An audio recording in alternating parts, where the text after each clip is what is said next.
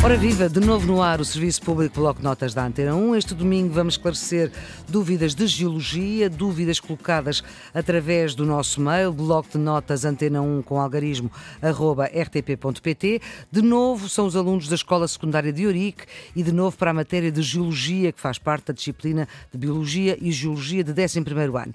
Tem exame de segunda época marcado para o dia 3 de setembro. Estamos de novo com o geólogo e professor e investigador Nuno Pimentel, que aliás nos tem acompanhado sobre esta matéria, é da Faculdade de Ciências de Lisboa, da Universidade de Lisboa, doutorado em sedimentologia, é coordenador científico do futuro Geoparque Oeste. Mais uma vez, professor, obrigada pela sua disponibilidade. Temos a pergunta do Micael Carrilho, ele é aluno da escola EB23S de Ourique, e a dúvida do Micael Carrilho uh, tem que ver com o calor interno da Terra e diz ele do seu lento arrefecimento. Pergunta, a professor Nuno Pimentel, há como explicar melhor este arrefecimento tendo em conta o decaimento radioativo? Estou a citar o Micael Carrilho, de Ourique. Ora, a, a, pergunta é pertinente porque o decaimento radioativo o que faz, de facto, é, é libertar calor, é, é, aquecer a Terra. E, hum. porém, aquilo que nós assistimos é que a Terra está a arrefecer apesar desse decaimento.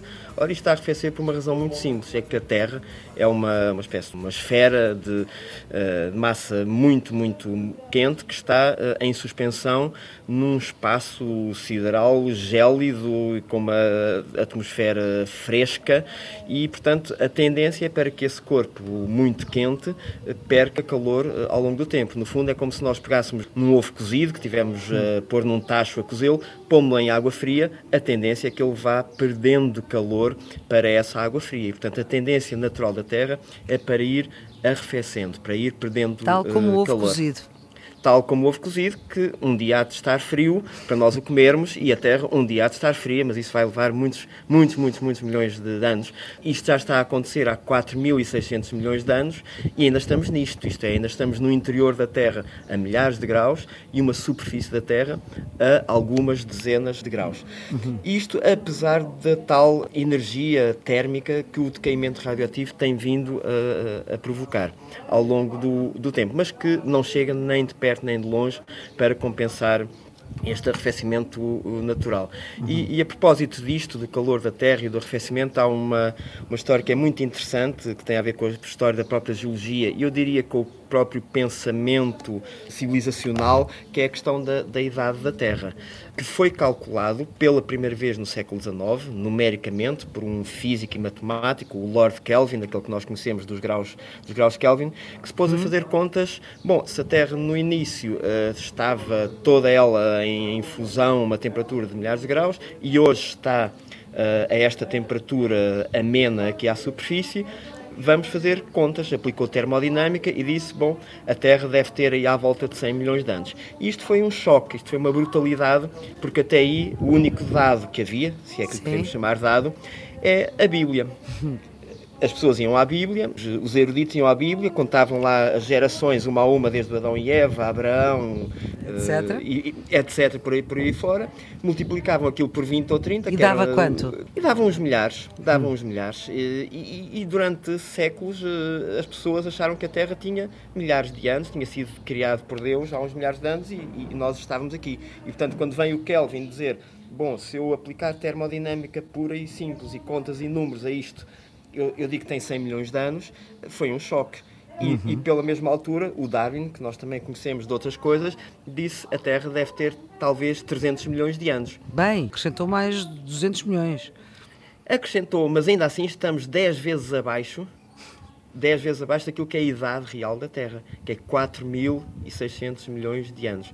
Porquê? Exatamente porque eles não sabiam que havia este calor uh, do decaimento radioativo que o aluno refere muito bem na sua pergunta. Ah, muito bem. Então foi graças a isso.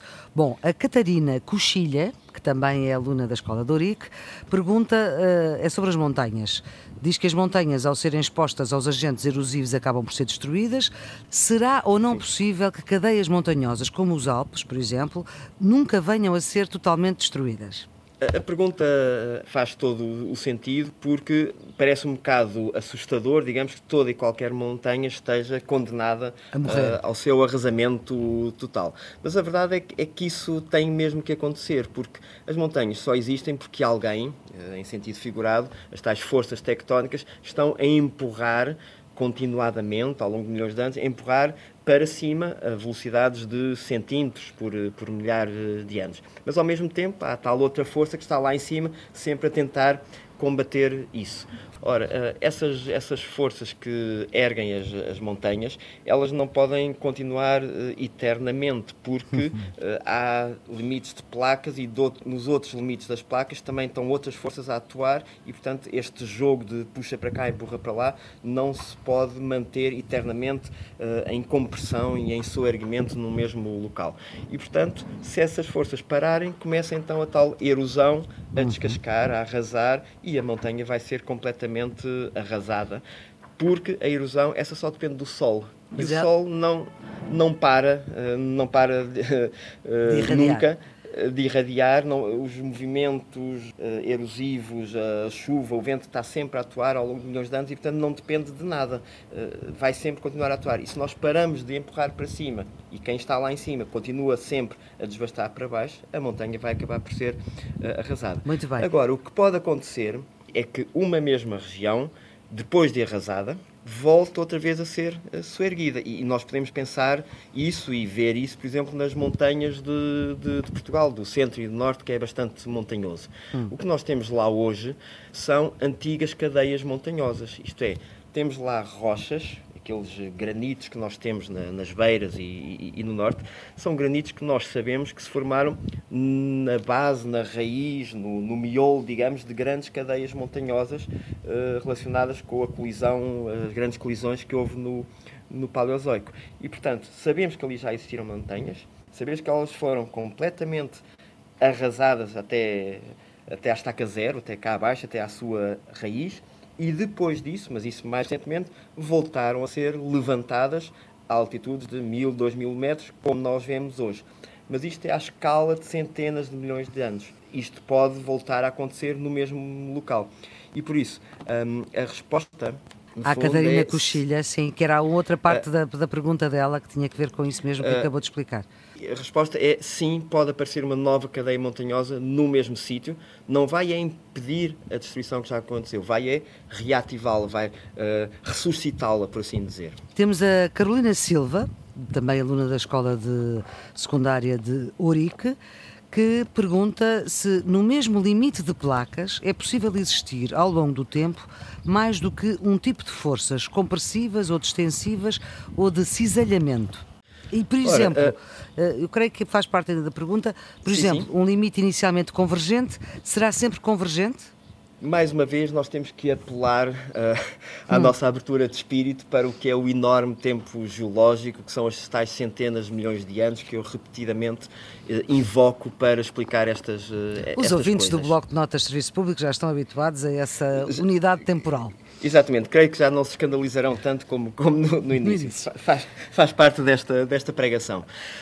ora bem. O, de facto, eh, nós temos exemplos de eh, limites de placas que durante um certo tempo funcionam de uma maneira e ao fim de centenas de milhões de anos, porque isso não pode continuar assim eternamente, porque a superfície da Terra uh, é finita, tem a dimensão que, que, tem, ao fim de algum tempo, esse processo, por exemplo, de abertura de um oceano cessa e começa a inverter-se, começa assim a fechar o, o oceano. E, portanto, uhum. onde nós tínhamos rifts de abertura de um oceano, vamos ter um dia uh, fechos de oceanos e, e cadeias montanhosas. Temos um bom exemplo aqui no, no Mediterrâneo.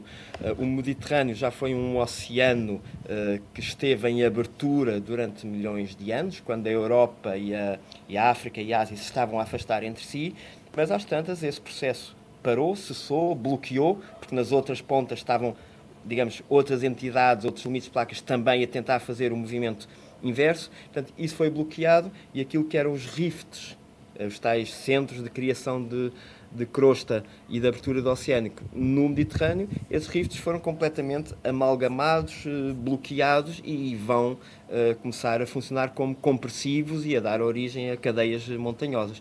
Portanto, sim, os limites podem mudar de caráter, digamos, mas isso não é de repente ou aqui hum. ou ali, é fruto de uma evolução de centenas de milhões de anos. E há dúvidas, professor Nuno Pimentel, que são sempre dúvidas, que é, por exemplo, de onde é que vem a areia das praias? De onde é que vem a água ou, ou, aliás, de onde é que vem a água do mar? Também pode ser uma pergunta. E outra, de onde é que vem o sal da água do mar? Ora, isso são perguntas de facto bastante, bastante estivais e bastante apropriadas para quem está ou, ou, anseia por estar em breve de férias, Sim. o que será o caso dos, dos, nossos, dos nossos alunos. Ora, em relação à areia das praias, é óbvio que uh, o mar uh, em si mesmo, a praia, não fabrica areias, quer dizer, não faz grãos, não, não é um produtor de, de areias. E, portanto, essas areias têm sim que ser importadas, uh, trazidas para o mar e trazidas por quem? Pelos rios. A erosão, a alteração das rochas que existe nos continentes vai-as Uh, degradando, vai esboroando, vai produzindo pequeninos grãos. Os rios trazem esses grãos ao longo do seu curso até à foz, despejam-nos, por assim dizer, às toneladas no litoral e o hum. mar limita-se depois a distribuir para cá e para lá, para um lado e para o outro, esses grãozinhos que trouxe das montanhas, de algures, e misturá-los também com, e agora sim, isso é marinho, com as conchas. Ah, hum. Uh, muitas areias das nossas praias têm assim uma cor amarelada, acastanhada, porque têm uh, milhões de, milhões de pequeninos fragmentos de conchas. E, portanto, as areias das praias, das nossas praias, são uma mistura de grãozinhos de quartzo e micas, principalmente, vindos dos granitos, dos xistos lá das serras portuguesas, com uhum. conchinhas de mexilhões, verbigões, eh, cadelinhas eh, e, e outras, outras designações eh, apetitosas nesta, nesta quadra estival, que se vão quebrando, partindo e misturando com os grãozinhos de, de quartzo. E, portanto, o meu convite agora é, a próxima vez que estenderem a toalha no chão, peguem na areia, olhem para ela com muita atenção, muito de perto, se tiverem à, à mão uma Sim. lupa ou uns óculos, olhem para aquilo e vejam, estão lá as conchinhas, estão lá os grãos de quartzo. E agora, e a pergunta, uh, uh, o sal na água e a própria água? Bom, a, a água... Uh, não o, chega só a chover, não é? Não, a água do mar, a água do, dos oceanos, existe, no fundo é a hidrosfera, de que eu falava no primeiro de todos uhum, estes programas, é existe desde quase os primórdios dos tempos. Isto é, uhum. assim que a Terra começou a arrefecer um bocadinho, começou a exalar uh, vapor d'água que condensou e começou uh, a precipitar e, portanto, digamos que durante milhões de anos choveu, choveu, choveu e criaram-se os mares, os uhum. oceanos, uhum. que agora estão lá. Mas a água das chuvas, como toda a gente sabe, Também conta. É, conta, mas é pura e cristalina e é água destilada, por natureza. Evaporou, e, condensou, e, e não tem sal. Pois, é água destilada pura, por isso é que se uhum. pode usar água das chuvas ou das goteiras para o ferro de, de engomar, porque é H2O, ponto, não tem mais nada, ou quase uhum. mais nada. Então, quem é que lá meteu o sal? Quem é que lá meteu o cloreto, o cloreto de sódio, o NaCl? Mais uma vez, foram os rios por estranho que pareça, hum. é a água doce dos rios, que nós chamamos doce, que traz consigo o sódio e o cloro e que o vai despejando, ou foi despejando ao longo de milhões de anos, no mar. A alteração dos minerais. Os rios vão sempre dar ao mar, não é?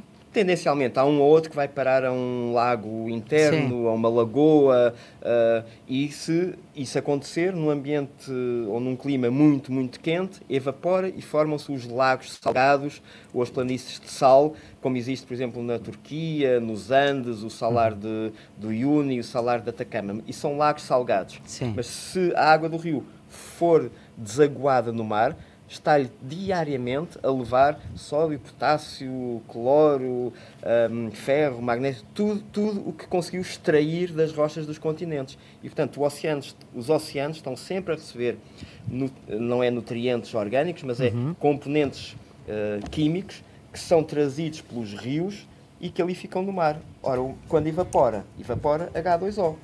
Os outros elementos Água. não evaporam. E, portanto, vão lá ficando. Portanto, a culpa do mar ser salgado é da água doce dos rios. Direto. Pronto, direto. Professor Nuno Pimentel, muito obrigada pelas suas uh, explicações, que podem, estas dúvidas podem chegar por mail, via bloco de notas antena 1 com algarismo arroba rtp.pt ou então através da gravação via WhatsApp 96 909 4524. É possível colocar dúvidas sobre as 11 disciplinas que o Serviço Público Bloco de Notas da Antena 1 tem vindo a falar ao longo destes meses de junho e julho. Hoje voltamos a falar com o professor Nuno Pimentel. Todos os episódios estão em podcast em todas as plataformas disponíveis a qualquer hora para complementar este estudo dos exames de 11 e 12 ano, neste caso 11 de Biologia e Geologia. Já sabem, se forem à praia, olhem bem para a areia deste ano letivo tão inesperado. Amanhã vamos voltar com uh, outra conversa sobre as matérias que vão a exame. A produção é de Ana Fernandes, os cuidados técnicos edição de João Carrasco. Boa tarde e até lá.